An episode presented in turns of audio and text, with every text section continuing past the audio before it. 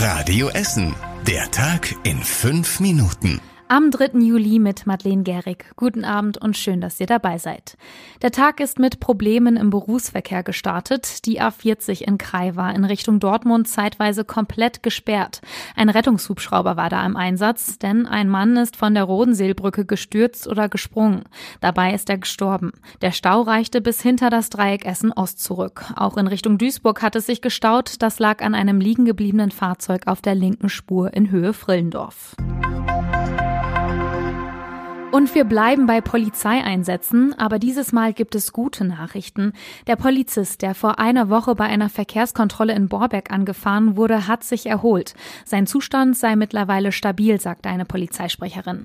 Der 39 Jahre alte Tatverdächtige sitzt wegen versuchten Mordes in Untersuchungshaft. Er sollte in der letzten Woche kontrolliert werden, weil er nicht angeschnallt war. Statt anzuhalten, flüchtete er aber und die Polizei verfolgte ihn.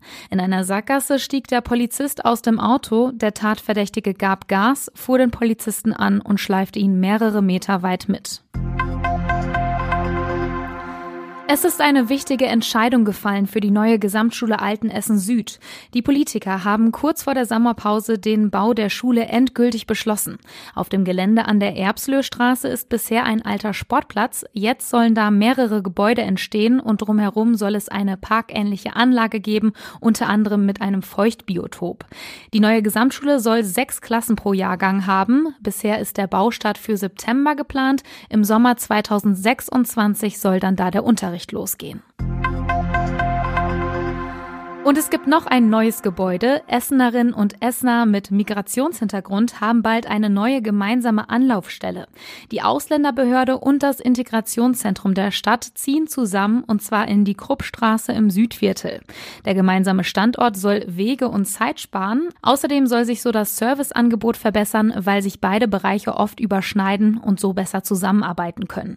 Die neue Anlaufstelle soll in ungefähr zwei Jahren eröffnen. Und das war überregional wichtig. Der Entwurf des Haushalts für das kommende Jahr ist fertig. Er soll am Mittwoch vom Kabinett verabschiedet werden.